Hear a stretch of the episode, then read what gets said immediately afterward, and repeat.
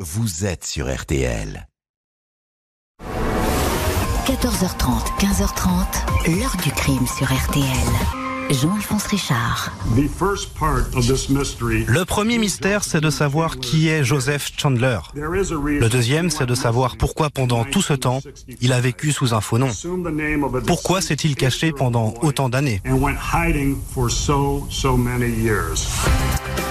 Bonjour. À l'été 2002, dans une banlieue de Cleveland aux États-Unis, le suicide du retraité Joseph Chandler III ne va pas faire une ligne dans les journaux avant qu'on s'aperçoive que le mort en question l'était déjà depuis des dizaines d'années et que l'on constate que ce locataire discret y vit depuis des décennies sous cette fausse identité. Une seule question va alors se poser, mais qui est donc cet imposteur? L'enquête qui va suivre va remonter les couloirs du temps grâce à la généalogie, à la génétique, à la recherche de la véritable identité de ce Joseph Chandler III. Si la police est autant mobilisée et entreprenante, c'est qu'elle soupçonne le mort de dissimuler un lourd passé criminel. Il pourrait tout à fait être un tueur en série et pourquoi pas le plus insaisissable de tous, celui que l'on traque depuis les années 70, le tueur du Zodiac. Qui donc se cache derrière ce retraité que personne ne connaissait, qu'ont découvert et que continuent à découvrir les policiers? Question posée aujourd'hui à notre invité. Le fantôme de Cleveland, une vie sans empreinte ni passé. Vous dites Joseph Chandler mais c'est impossible. Joe est mort quand il avait 8 ans. L'enquête aujourd'hui de l'heure du crime, la seule émission radio 100% fait divers. À tout de suite sur RTL. L'heure du crime, Jean-Alphonse Richard. Jusqu'à 15h30 sur RTL. 14h30, 15h30. L'heure du crime sur RTL. Dans l'heure du crime aujourd'hui, nous partons sur les traces de l'inconnu de Cleveland, un homme retrouvé suicidé dans un appartement de Cleveland, dans l'Ohio, tout au nord des États-Unis, début d'un mystère qui va mobiliser toutes les polices américaines. Mardi 30 juillet 2002, 15h30, la police est alertée de la présence d'un individu mort découvert dans un lotissement d'East Lake, l'une des banlieues de la ville de Cleveland, juste en face de l'immense lac Erie. Une patrouille se rend tout de suite au 34 850 Lakeshore Boulevard, une résidence baptisée Dover Place. Des appartements de plein pied, propres, bien tenus, à un kilomètre à peine du lac, le plus souvent loués par de modestes retraités. C'est le responsable de la maintenance qui a appelé la police. Il était inquiet de ne pas avoir croisé depuis plusieurs jours le locataire de l'appartement D. Il est entré avec son passe, il a respiré une odeur épouvantable. Il a aperçu le cadavre dans le studio. Les policiers regrettent cette intrusion car il s'agit peut-être d'une scène de crime.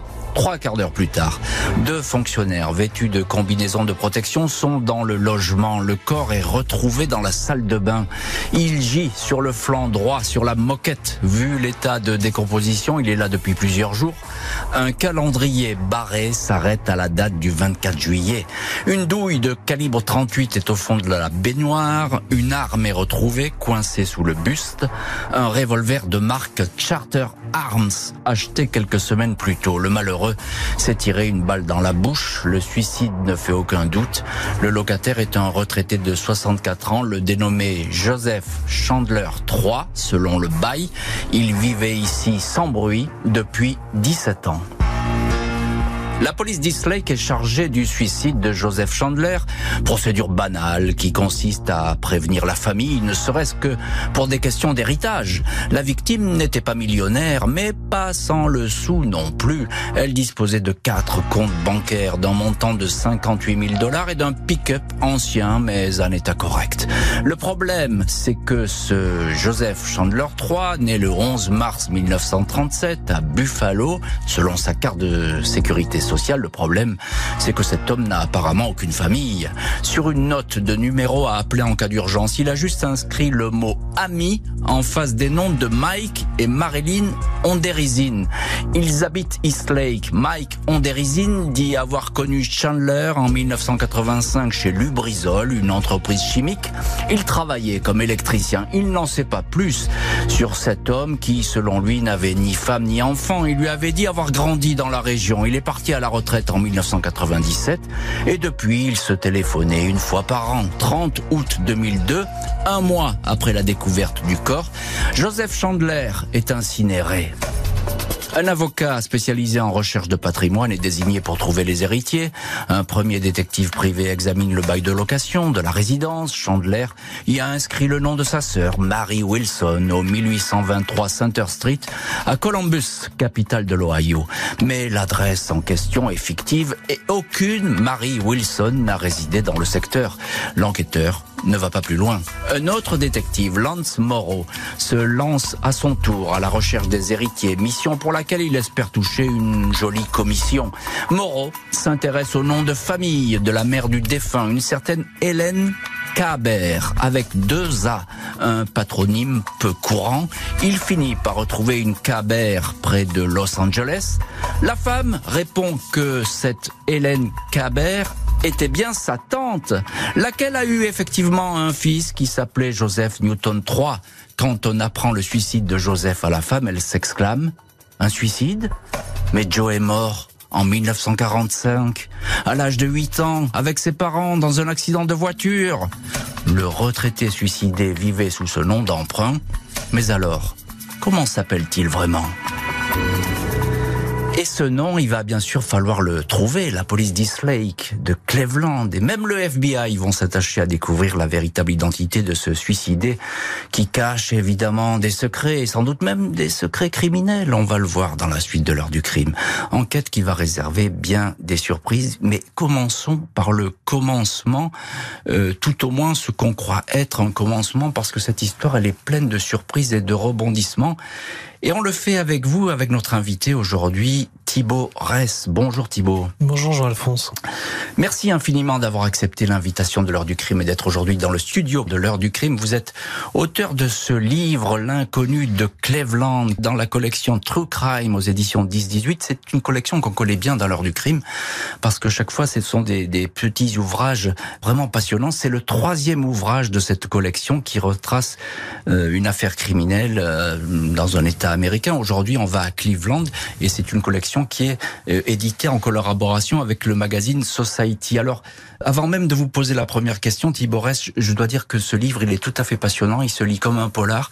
Et s'il vous manque un bouquin pour aller sur la plage cet été, ben n'hésitez pas, c'est celui-là qu'il faut acheter. Thiborès, un, un suicide dans un lotissement, c'est comme ça que s'ouvre votre livre sur cette scène, qui n'est pas une scène de crime, qui est une scène de suicide. Évidemment, la police, elle s'en moque un peu. Suicide d'un retraité, il y en a tous les jours à Cleveland. Oui, c'est une affaire vraiment très banale. C'est le tout venant, quoi. Hein. Découverte de cadavres. Il fait très chaud. On est au mois de juillet, fin juillet, et il y a beaucoup de personnes âgées, hélas, qui, euh, dans des conditions pareilles, peuvent décéder de manière tout à fait naturelle. Donc, la police vient. Bon, cet homme manifestement n'est pas mort de mort naturelle. Il y a euh, sous sa poitrine un, un revolver, mmh. et la position du corps, le fait qu'il ait peu de d'éclaboussures de sang aussi.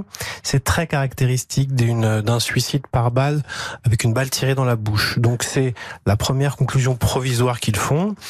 C'est quand même traité comme une scène de crime potentielle, hein, tant qu'on n'a pas de certitude. Et puis quelques heures plus tard, le médecin légiste va confirmer l'hypothèse du suicide par arme à feu. Il était dans la salle de bain et vous racontez dans votre livre qu'il a eu dernier réflexe Oui, alors c'est une hypothèse, mais qui est quand même euh, assez argumentée. C'est que la position du corps, les très petites gouttes de sang qui sont trouvées euh, sur le lavabo. Cette position en chien de fusil laisse à penser de manière assez certaine que au moment de tirer dans la bouche, euh, Joseph Chandler regardait son propre reflet dans le miroir. Et il se regardait dans le miroir et peut-être regardait-il son passé, ce passé sur lequel il a menti et sur lequel les policiers vont travailler. Personne ne le connaît, ce Joseph Chandler 3, euh, sauf ce couple d'amis entre guillemets les Onderisines, alors eux, bah, ils le connaissent, mais euh, c'est assez vague hein, ce qu'ils racontent.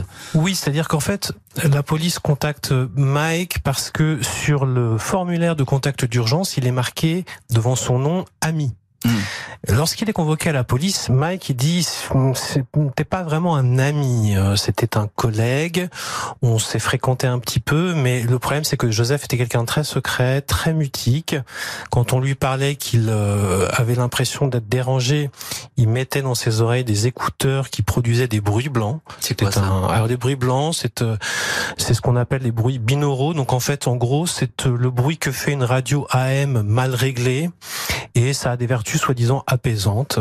Il avait fabriqué ça de, de avec ses avec ses, ses, ses propres mains. C'est un bidouilleur assez génial. Oui, c'est un électricien. C'est un électricien, mais mais c'est quelqu'un qui, qui, qui, produisait comme ça des petits gadgets de manière très euh, à la fois très personnelle, mais je veux dire avec beaucoup de talent.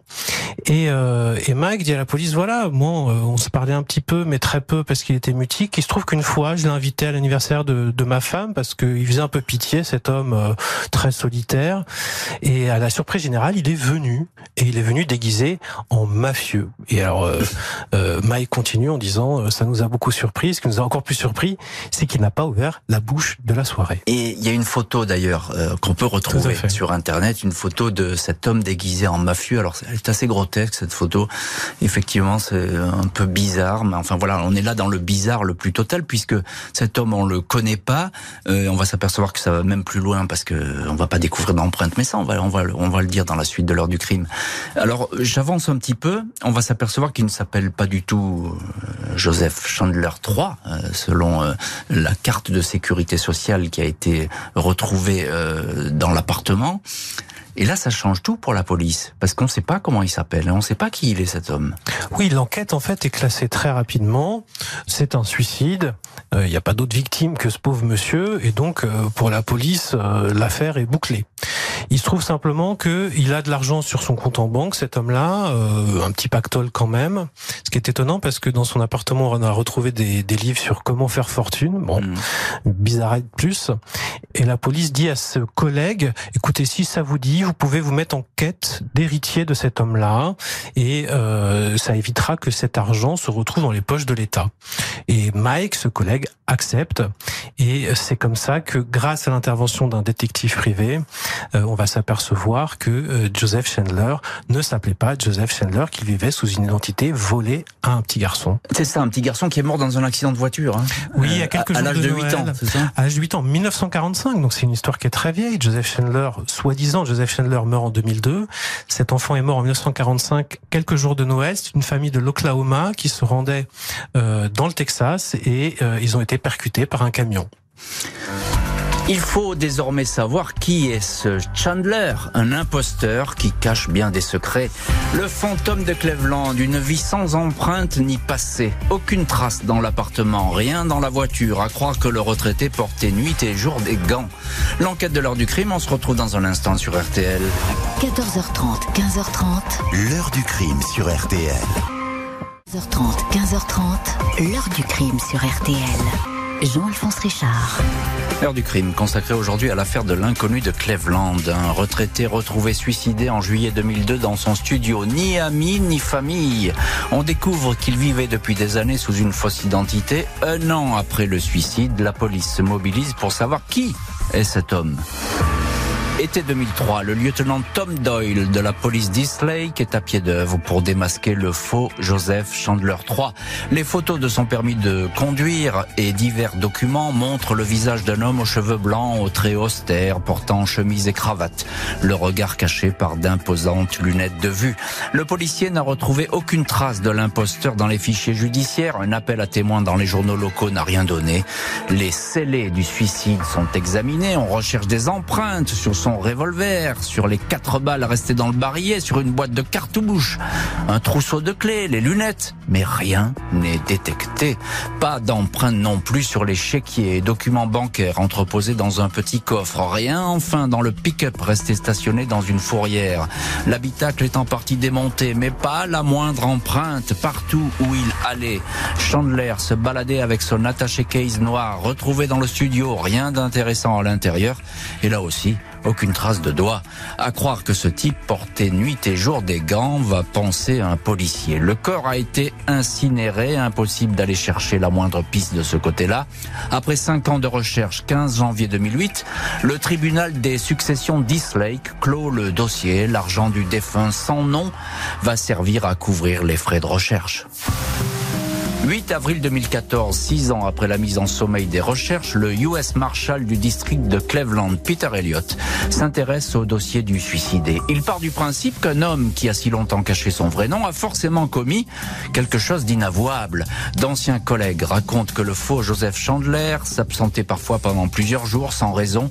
Il se mettait alors en congé, impossible de savoir où il allait à bord de son camping-car. Peter Elliott relie toute la procédure. Il regrette l'inhumation trop rapide du corps et l'absence d'autopsie. Le légiste de l'époque, le docteur Rizzo, indique que le suicide ne faisait aucun doute. Il n'a donc pas fait d'examen. Il a tout simplement procédé à un examen dentaire. Mais ce croquis ne donne aucun élément de valeur. Le US Marshal conduit des recherches approfondies dans le fichier des criminels recherchés. Il s'intéresse même aux fugitifs de l'ancien pénitencier d'Alcatraz, sans succès, jusqu'à ce que Mike Onderizin, le collègue de travail, livre un indice précieux. Il raconte que le faux Joseph Chandler a été opéré d'une tumeur au côlon peu avant son décès. La biopsie a été conservée et avec elle, l'ADN. La police d'East Lake adresse l'ADN à la généalogiste Colin Fitzpatrick, qui a déjà travaillé sur des identifications de criminels. Après des semaines de travail, l'experte obtient une correspondance avec un certain monsieur Nicholas, né en 1944 et toujours vivant. Il ignore tout de ce Chandler, mais fournit l'arbre généalogique complet de sa famille. D'autres Nicholas sont répertoriés. Les recherches s'élargissent. 5 mars 2018, la séquence ADN est affinée. Cette fois, on remonte jusqu'à un couple Alpha et Silas Nichols. Les Nichols avaient quatre fils. Un seul n'est pas déclaré décédé. C'est Robert Ivan Nichols, né le 12 septembre 1926 à New Albany. Il a servi dans la marine pendant la guerre. Il a été marié en 1946. Il a eu trois enfants. Divorce et disparition totale en 1965. Il s'agit bien du suicidé. Robert Nichols, voilà donc son nom et ce parcours qui commence à émerger, reste à savoir pourquoi il a emprunté cette fausse identité et quelles activités il a pu mener sous ce pseudonyme plus vrai que nature. Nous allons en parler dans la suite de l'heure du crime. On retrouve notre invité Tibor Ress, auteur du livre L'inconnu de Cleveland qui vient de paraître dans la collection True Crime aux éditions 10-18 en collaboration avec le magazine Society. Et il faut absolument lire ce livre. Je le répète et j'insiste parce qu'il y a toute cette histoire qui raconté dans le détail. Et je précise que c'est le premier livre qui sort euh, sur cette affaire aux États-Unis. Euh, bah, il y en a en préparation, mais ils sont pas encore sortis. Donc euh, voilà, on a la primeur aujourd'hui. Alors c'est incroyable cette remontée dans le temps, Thiborès. On va pas détailler les affaires d'ADN, etc. Parce que je suis le premier à ne rien y comprendre et ça va être un peu compliqué à expliquer. Il y a quelque chose qui m'a qui m'a frappé vraiment lorsqu'on recherche qui est cet homme c'est l'absence d'empreinte. Parce que ça, euh, c'est la définition d'un fantôme. C'est quelqu'un qui vit et qui ne laisse rien derrière lui. C'est une des choses très frappantes de cette enquête, effectivement, et qui participe un peu à sa mythologie. Lorsqu'on s'aperçoit que Joseph Chandler prétendument, Joseph Chandler vivait sous l'identité d'un enfant et que, que ce n'était pas sa véritable identité. on va ressortir les scellés, évidemment, et puis on va chercher des empreintes digitales, rien de rien de bien compliqué, mmh. euh, avec le risque que ça ne matche pas, comme on dit. Le problème, c'est qu'il n'y a absolument rien. rien. Il vivait dans cet appartement qui est un, des appartements dans lesquels on vit de manière temporaire, hein, généralement ce qu'on appelle des efficiency. Il y vivait depuis 17 ans, ce qui est déjà une mmh. curiosité en soi. Et euh, eh bien, malgré ces 17 années de vie dans cet appartement, aucun des objets du quotidien qui ont été récupérés par euh, les policiers ne comporte la moindre empreinte digitale. Et ce même examen va être fait à l'intérieur du, pick-up. Euh, donc ce sont des petites boules comme ça qui font de la fumée et qui révèlent euh, des empreintes digitales. Ça peut être dans le plus petit recoin de l'habitacle, vraiment. Hein. Il n'y a absolument rien. Et donc évidemment, euh, c'est là où, ce mystère va prendre de l'ampleur. Il a tout nettoyé. Il a nettoyé évidemment son nom. C'était pas son nom. Il a nettoyé sa signature même digitale. Donc effectivement, c'est compliqué. Alors on arrive à le remonter cette nouvelle identité grâce à l'ADN, à la généalogie. Un mot là-dessus quand même. Euh, le US Marshal Peter Elliott. Alors le US Marshal aux États-Unis, euh, c'est une espèce de, de célébrité. Hein, les US Marshal Marshall, on est dans la mythologie américaine. Ce sont les, les, en fait, ce sont les shérifs fédéraux, on va le dire comme ça, qui ont un très très large rayon d'action et qui peuvent mener des enquêtes vraiment au spectre très large. Euh, euh, le US Marshal Peter Elliott, pourquoi il se passionne cette affaire? Vous l'avez rencontré euh, Oui, j'ai rencontré Peter Elliott. Alors, la première raison, c'est que il se trouve que son père, Peter Elliott, a travaillé sur l'affaire Chandler plus de dix ans avant que Peter Elliott ne s'en empare. Son père, il était détective privé. Il a été un moment requis dans cette affaire. Et un jour, il avait raconté à son fils, à Peter, que c'était quand même une histoire bien, bien bizarre, quoi. Et euh, en 2014, euh, Peter Elliott décide d'ouvrir une unité cold case et il se rappelle cette histoire dont lui avait parlé son père. C'est ça. Et euh, il se dit, ce serait quand même bien d'essayer de, de mettre un terme à ce mystère. Et il va mettre un terme à ce mystère, enfin en partie, en partie, parce que évidemment il y a un nom qui apparaît, mais après on ne sait pas pourquoi cette personne a pris un, faux nom pendant autant d'années. Qu'est-ce qu'on sait de ce Robert Nichols à ce moment-là? Il a été marié, c'est ça? Il a été marié, il a des enfants? Oui, alors la première chose, c'est que c'est un vétéran de la guerre, euh, et de pas n'importe quelle guerre, la guerre du Pacifique, euh, qui est encore à ce jour la guerre la plus meurtrière pour la marine américaine. Et euh, le bateau sur lequel il, euh, il était engagé a subi une attaque excessivement meurtrière euh, en mai 1945, et il est l'un des rescapés.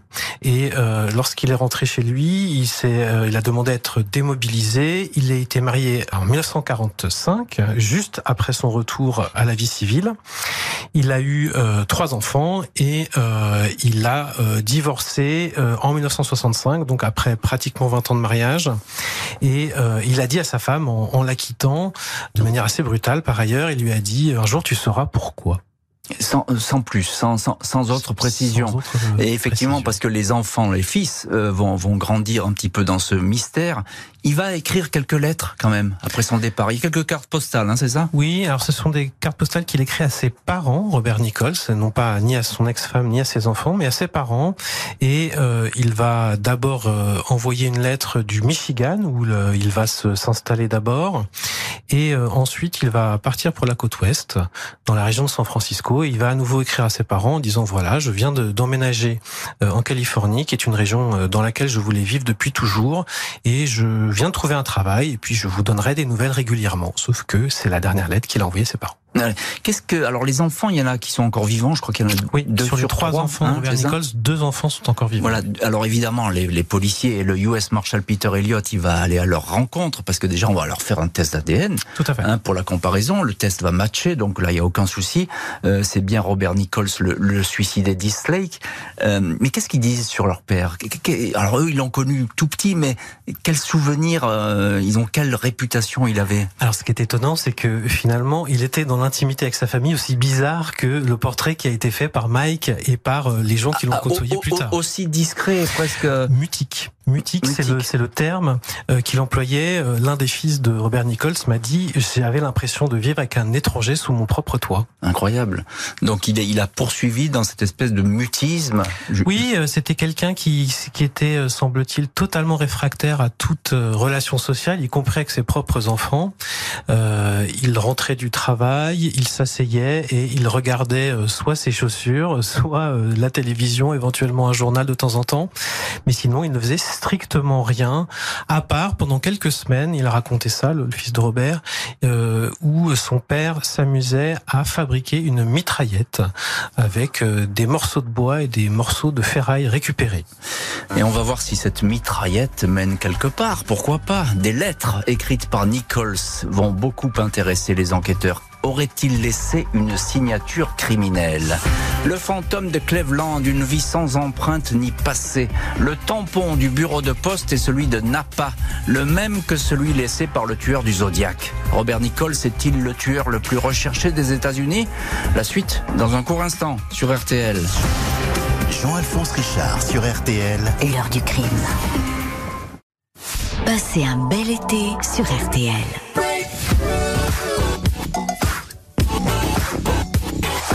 RTL, vivre ensemble. 14h30, 15h30, Jean-Alphonse Richard sur RTL. L'heure du crime. Avec mes frères, on a toujours pensé que notre père avait refait tranquillement sa vie. On a enfin quelques réponses à ce mystère de plus de 50 ans. L'heure du crime où nous abordons aujourd'hui l'extraordinaire enquête sur l'inconnu de Cleveland. Ce retraité suicidé en 2002 a passé la moitié de sa vie sous un faux nom. 16 ans après, il a été identifié comme étant Robert Nichols. Serait-il l'un des plus célèbres criminels américains? Les policiers d'Islay, qui connaissent désormais le parcours de Robert Nichols, essaient de le rapprocher d'affaires criminelles non résolues. On le soupçonne du kidnapping et du meurtre de la petite Amy Mihalevich. Dix ans, mais les vérifications ne portent pas leurs fruits. Les enquêteurs, mais aussi bon nombre de journalistes, se demandent si Nichols ne serait pas le tueur du Zodiac, un meurtrier jamais identifié qui sévissait à la fin des années 60 et 70, date à laquelle Robert Nichols a adopté sa fausse identité. Le Zodiac a revendiqué et 37 victimes, toujours des étudiants, même si la police de San Francisco ne décompte au total que 5 morts et 2 blessés. Le Zodiac a beaucoup écrit, et notamment depuis la petite ville de Napa. Coïncidence, l'une des lettres de Nichols porte aussi le tampon de la poste de Napa. Une autre a été envoyée depuis Richmond, en Californie, région où le Zodiac sévissait. Les enquêteurs s'intéressent au premier meurtre du Zodiac le 30 octobre 1966, celui de l'étudiante Sherry Joe Bates sur le campus universitaire de Riverside. Les portraits robots du tueur en série pourraient ressembler au visage du retraité. Impossible toutefois de comparer l'ADN de Nichols avec la seule trace du Zodiac, de la salive ayant servi à coller un timbre. Cette empreinte génétique est bien trop dégradée et effectivement, on est obligé de passer par la case Zodiac dans cette histoire, parce que le Zodiac, c'est sans doute le criminel le plus célèbre des États-Unis. Alors, je vais pas tout dire ce qu'il y a dans votre livre, Thiborès, parce que euh, moi, j'ai appris beaucoup de choses à la, à la, fois sur le fonctionnement de cette personne, de ce Robert Nichols, et puis sur le fonctionnement aussi du Zodiac. Il y a des similitudes Hein, on sait qu'il y a des courriers, etc., qui posent question aujourd'hui. On peut dire comme ça les... Oui, on, on peut, dire présenter comme ça l'enquête? Oui, alors il faut juste replacer un tout petit peu le contexte du Zodiac. C'est l'énigme criminelle la plus célèbre, tout simplement, euh, de l'histoire des États-Unis. Dans le livre, je fais le parallèle avec euh, Jack l'Éventreur en Grande-Bretagne. C'est mmh. de, de, cet ordre-là. Euh, 54 livres, 39 films de fiction euh, et des, des milliers d'articles sur cette affaire du, du, Zodiac, qui est donc ce tueur en série californien euh, qui a sévi à la fin des années 60 et effectivement qui n'a jamais été retrouvé il y a des similitudes, oui. Il y a des coïncidences au moins troublantes. Les premières, ce sont ces courriers qui ont été envoyés donc par Robert Nichols à ses parents euh, et qui correspondent pour deux d'entre eux à des endroits où le Zodiac a sévi, en mmh. Californie. Euh, il y a euh, le cas Sherry Joe Bates, qui est donc le premier euh, assassinat potentiellement attribué au Zodiac, qui s'est déroulé dans la banlieue de Los Angeles. Il y a aussi une lettre euh, de Robert Nichols envoyée ses parents à quelques kilomètres euh, de là. Il y a euh, l'écriture. Robert Nichols et le Zodiac ont cette même écriture en capital un petit peu penchée. Il y a le portrait robot du Zodiac qui, bon, c'est subjectif, hein, euh, mais qui n'est pas si euh, différent du, du, du, de la photo de Robert Nichols. Juste avec cette remarque, c'est que le portrait du Zodiac, il peut ressembler à tout le monde. Oui, c'est toujours le problème dans cette histoire, c'est que cet, cet, homme, on peut le trouver à chaque coin de rue. C'est l'une des difficultés de, du dossier du, du Zodiac, en plus de l'absence d'ADN euh, exploitable. Et puis il y a, alors là, c'est peut-être un tout petit peu moins objectif, mais quand même, il y a cette personnalité euh, qu'on retrouve chez les deux, euh, de quelqu'un nécessairement très intelligent, euh, plus intelligent que la moyenne.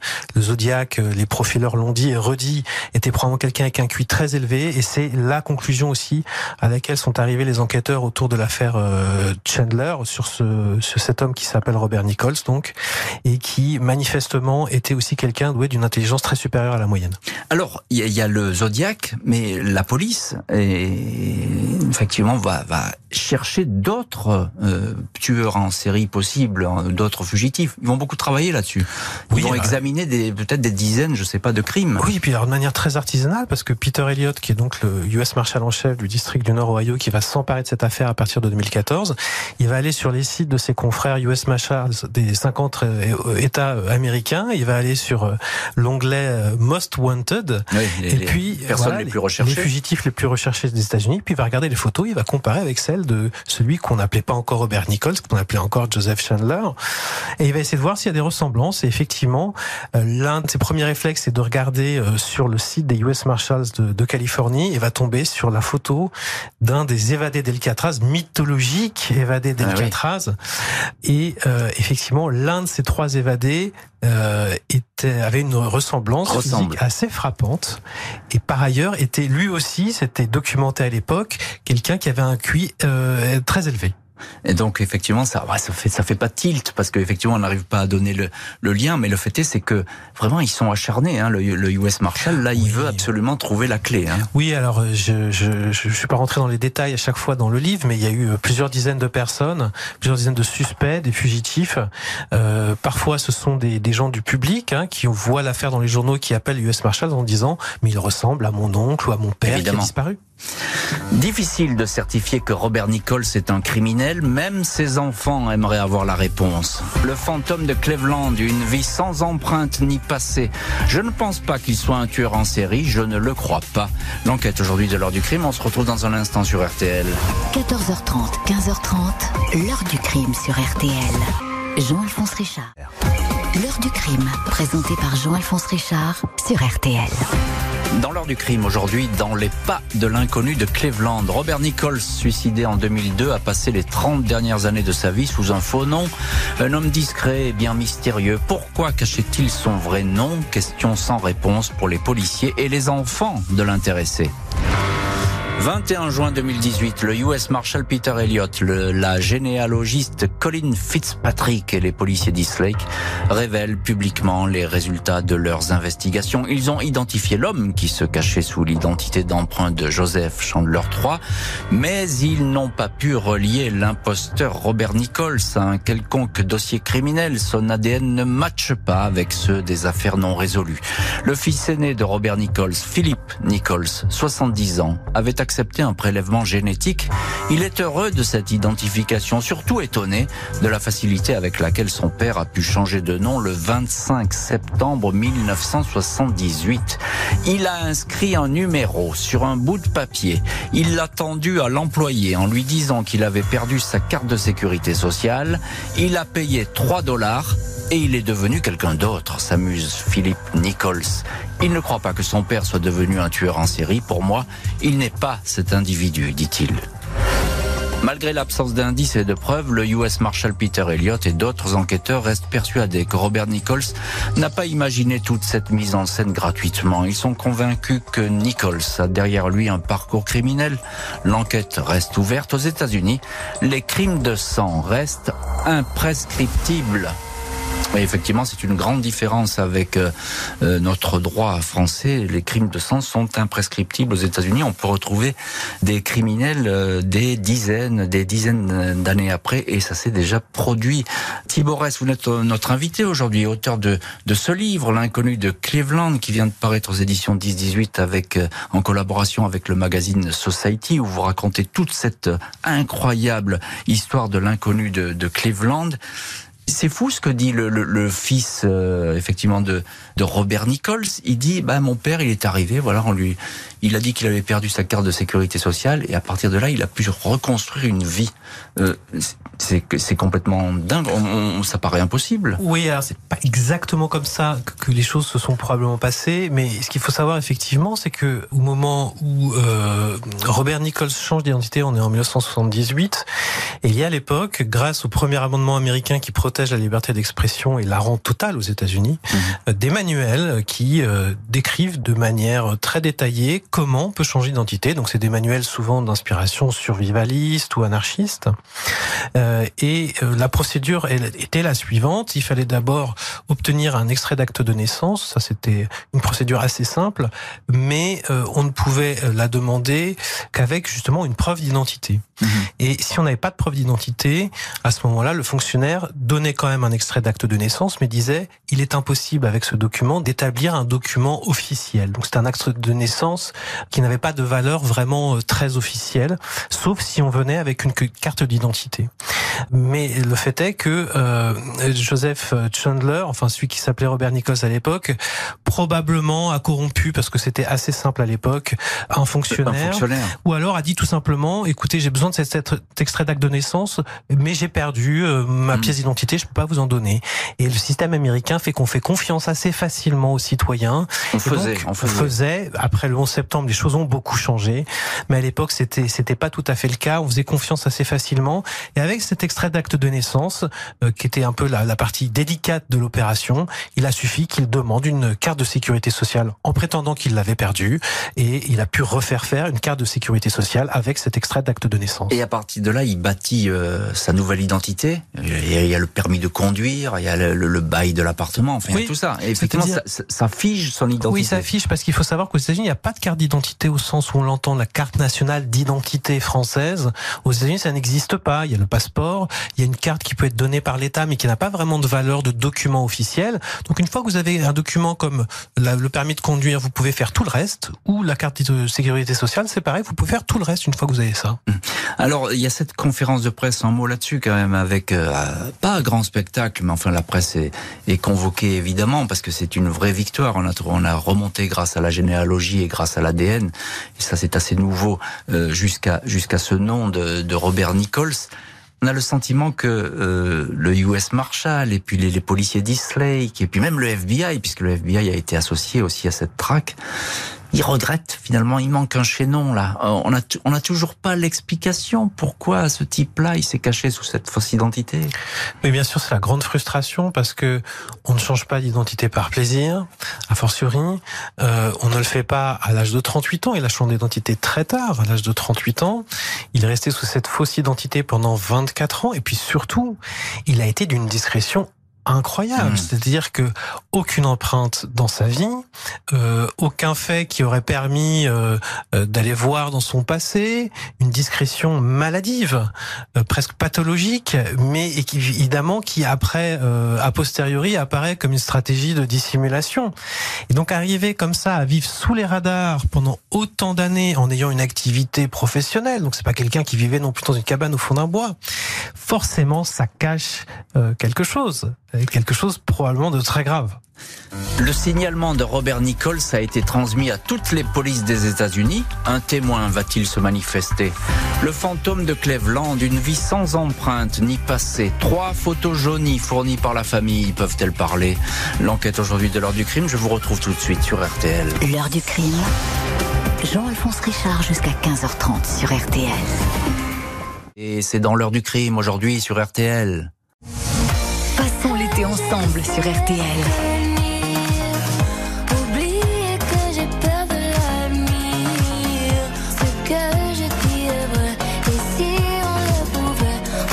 RTL, vivre ensemble.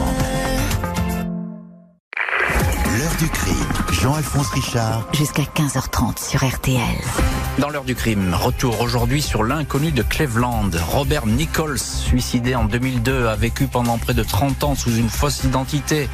Plus aucun contact avec son ex-épouse et ses trois enfants. La police reste persuadée qu'il se cachait pour commettre des crimes. Le US Marshal Peter Elliott estime que pendant toutes ces années où Nichols vivait sous un nom d'emprunt, des personnes ont forcément croisé sa route. Il avait l'habitude de se déplacer en solitaire, parfois sur de longues distances et pendant plusieurs jours.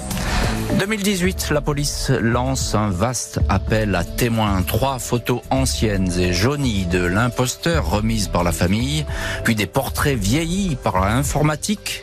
Des portraits de Robert Nichols sont publiés dans les journaux et à la télévision sans susciter de témoignages probants. Le mystère n'est qu'en partie dissipé, regrette Philippe Nichols, le fils du suicidé Dislake. Et on retrouve dans notre heure du crime Tibor Ress, auteur du livre L'inconnu de Cleveland qui vient de paraître aux éditions 10-18 euh, en collaboration avec le magazine Society et vous racontez Tibor Ress dans dans cet ouvrage toute cette histoire. Euh, un petit mot, aucun témoin ne s'est manifesté depuis cet appel à témoins euh, très largement diffusé en 2018. Oui, largement diffusé. Alors il y a eu des, des, des témoins qui ont cru reconnaître un proche, un voisin.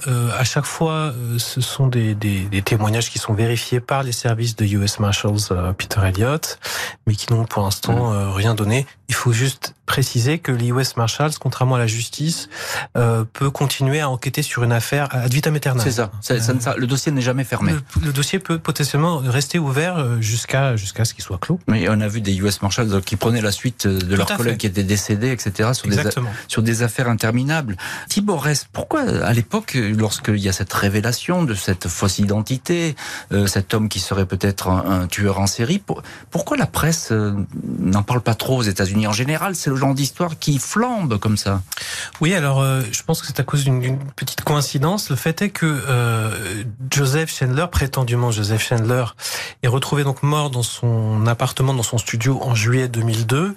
Et à ce moment-là, le débat fait rage aux États-Unis de savoir s'il faut aller euh, envahir l'Irak de, de, Saddam Hussein et renverser le, le dictateur.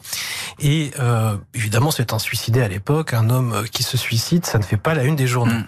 Sauf que au printemps 2003, lorsque le détective privé Larry Moreau va révéler qu'il vivait sous une fausse identité, évidemment, ça devient une affaire beaucoup moins banale et ça correspond au jour près au moment où l'armée américaine va envahir l'Irak de Saddam Hussein. Décidément.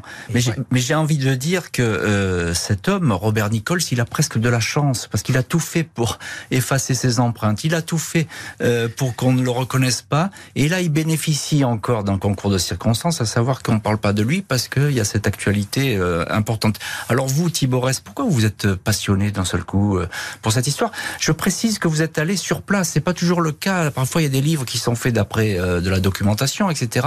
Vous vous êtes déplacé, vous avez enquêté. D'ailleurs, euh, c'est une enquête qui est, qui est très riche. Euh, pourquoi d'un seul coup vous avez tilté sur cette histoire? Moi, j'aime bien les histoires. déjà, j'aime bien les histoires qui ne sont pas tout à fait terminé. Parce que ça fait travailler l'imaginaire, parce qu'on peut échafauder soi-même des théories. J'ai travaillé sur l'affaire Ligonès, ça a donné lieu à un article dans Society qui a eu un certain succès et qui est devenu un, un livre en, 2020, 2021, euh, pardon. Et évidemment, ce qui m'intéressait moi dans l'affaire Ligonès, c'était où est-il? Bien sûr. Euh, et évidemment, dans l'affaire euh, euh, Chandler Nichols, c'est euh, d'abord qui est-il, mais ça, ça a été résolu. Et puis aujourd'hui, la grande question, c'est pourquoi? c'est ce qui la rend, à mon avis, tout à fait Alors, il y a, je le disais, il y a aucun livre qui a été encore écrit aux États-Unis là-dessus. Hein. Il, y a, il y a beaucoup d'articles hein, qui ont été publiés, mais il n'y a pas de livre. Qu'est-ce qu'elle dit cette histoire, un petit peu de la, je sais pas, pas de la société américaine, mais enfin, bon, on s'aperçoit que aux États-Unis, moi, je suis toujours frappé par ça. Il y a cette espèce de d'entêtement à vouloir retrouver euh, les gens, retrouver quelqu'un, etc. On lâche jamais. Vous savez, c'est un peu comme les GI mhm. euh, qui vont rechercher leurs camarades blessés. C'est pareil aux États-Unis, les US Marshals, le FBI poursuit les enquêtes. Oui, et la devise des Marshals, c'est que euh, quelqu'un de condamné ne doit jamais pouvoir s'en tirer. Mm. Et jusqu'à la mort, même après la mort, il doit pas pouvoir s'en tirer. Je pense que ce qui est intéressant dans cette histoire, c'est que elle se passe dans un coin des États-Unis, euh, Cleveland et la banlieue, qui est euh, totalement en dehors des radars médiatiques, euh, des radars politiques. C'est une Amérique blanche, de la classe moyenne, mais qui garde un ADN prolétaire et qui ne fait pas tellement la une des journaux. C'est des gens trop riches pour faire pitié, trop pauvres pour intéresser Hollywood, et qui sont comme ça un peu à la marge. Et euh, cette Amérique-là, qui a beaucoup voté pour Trump, euh, c'est une Amérique qui reste un peu cloîtrée chez elle, qui regarde pas tellement ce qui se passe chez les voisins. Et euh, c'est sans doute ce qui en fait une terre d'asile idéale pour des gens comme Chandler qui veulent rester invisibles. Je vais vous poser une dernière question. Vous allez répondre brièvement. Vous, vous allez voir, c'est extrêmement simple. C'est un criminel, c'est un tueur en série. Robert Nichols ou, ou Chandler, appelons-le comme on veut. Oui ou non? Ma conviction est que euh, nécessairement c'est quelqu'un qui a commis un crime très grave, sans quoi il n'aurait pas euh, mis en place tout ce stratagème. Et on va essayer de savoir, dans les, peut-être dans les années qui viennent, si ce crime va être découvert. Merci infiniment, Thibaut Je rappelle le titre de votre livre, L'inconnu de Cleveland, qui vient de paraître dans la collection True Crime aux éditions 10-18, en collaboration avec le magazine Society, et qui raconte cette incroyable histoire. Merci à l'équipe de l'émission, Justine Vignot, Marie Bossard à la préparation, Boris Pirédu à la réalisation. L'heure du crime, présenté par Jean-Alphonse Richard sur RTL.